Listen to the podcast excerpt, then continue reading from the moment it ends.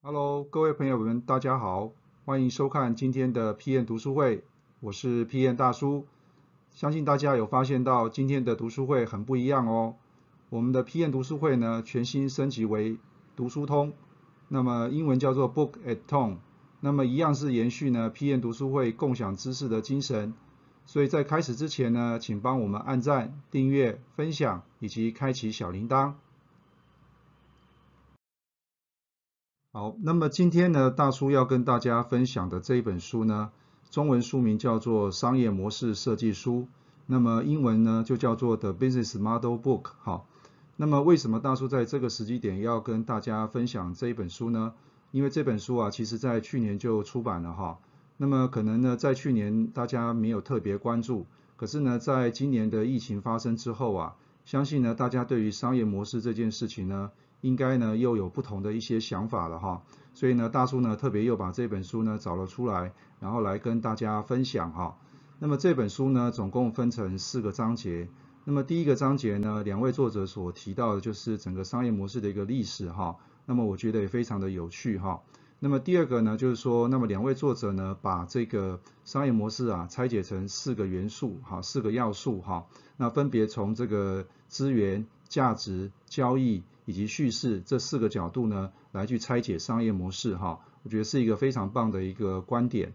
那么第三个呢，所谈的就是说，在不同的时机点，其实我们有不同的商业模式的工具来协助哈。那么因为过去我们在谈到商业模式的时候，可能大家脑袋浮现出来的就是商业模式的九宫格或商业模式的九要素。可是呢，如果你的企业发展的阶段不同的时候，其实应该要有不同的一些工具哈。那么，所以在这一章这个章节里面呢，作者就会提出一些他认为在不同的时机点应该用的是哪一些工具哈。那么第四个章节呢，也是大叔认为觉得比较有意涵的地方，也就是说，因应这个黑天鹅事件频传的话，那么商业模式的周期应该要多久呢？去做一些更新或者是做一些变革的动作哈。那么在这个单元里面呢，会做一些说明哈。那么怎么样让你的商业模式呢能够继续的永续下去？那么这个也是作者提出来的一些很重要的观点哈，所以也是这本书大叔认为很有价值的地方。好，那么首先我们来看一下，那么作者所提到的商业模式的呃四个要素哈，那么作者分别从资源、交易以及价值还有叙事这四个角度啊来探讨整个商业模式哈，那我们会在后面呢做一个说明。那么首先我们来看一下，那么作者所提到的商业模式的四个要素当中的第一个资源哈，那么资源呢，作者用 sharp 这个字，S H A R P 啊这四个字呢分别来代表啊资源的意涵哈。那么第一个呢就是专业化啊 specialize 哈，比如说以台湾来说的话，像是台积电啊就是在代工晶圆代工这个领域来讲非常的专业。那么第二个的话是这个啊 H 就是 hard to copy 就是难以复制。比如说像是可口可乐的一个配方，好，就是非常难以去复制的。那么第三个的话是 R，R 所代表的是 rare，是非常的罕见。也就是说，呃，像是这个我们在产品开发里面来讲的话，以丰田的这个生产系统，Toyota 的 Production System，那么能够在全世界来讲，呃，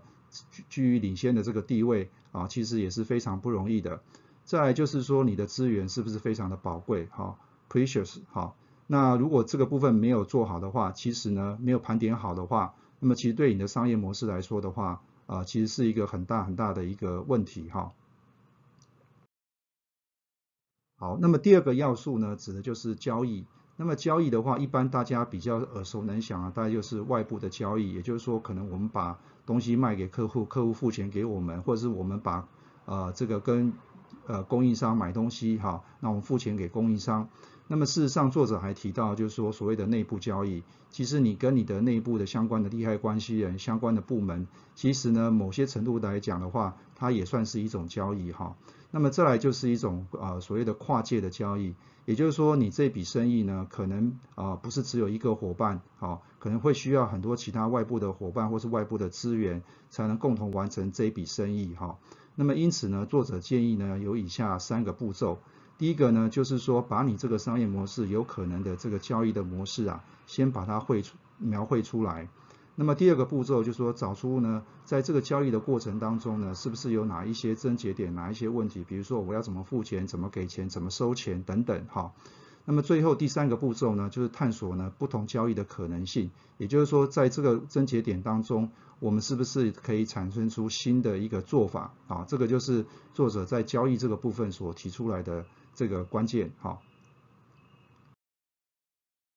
好，那么第三个要素呢，就是指的是价值哈。那么这里呢，我们就提出啊一些知名的学者哈，跟这个 idea 公司呢所共同发展出来的一个商业模式的一个设计的流程哈。那么因为你的商业模式要对于客户产生价值哈，那所以我们来看一下这五个步骤。第一个就就是观察。那么所谓的观察，其实就是同理心的概念哈，也就是我们现在了解说啊，到底我们的使用者、我们的客户他到底要什么。那么第二个步骤呢，就是综合，综合你所观察的一些要点，好，那么你得到什么样的想法？所以第三个步骤呢，就是你的产出到底是什么？啊，这个商品或这个服务到底是什么？然后呢，快速的到市场上面去做一些验证。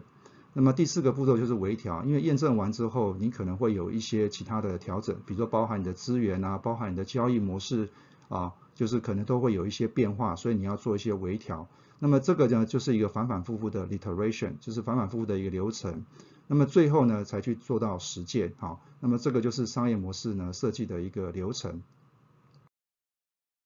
好，那么第四个的要素呢，就是所谓的叙事，哈，narrative。那么叙事的部分，我们可以把它当成是说故事的方式。所以基本上呢，作者认为说你要符合这四个条件。那么首当其冲的话，第一个就是你一定要有说服力，啊，第二个呢，你前后要一致。第三个呢要有关联性，第四个呢你整个故事情节必须要有可信度。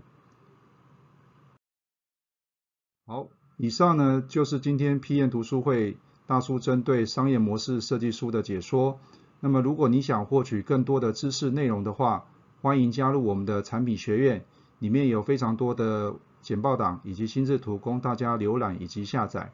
那么我是 P N 大叔，读书通，我们下次见。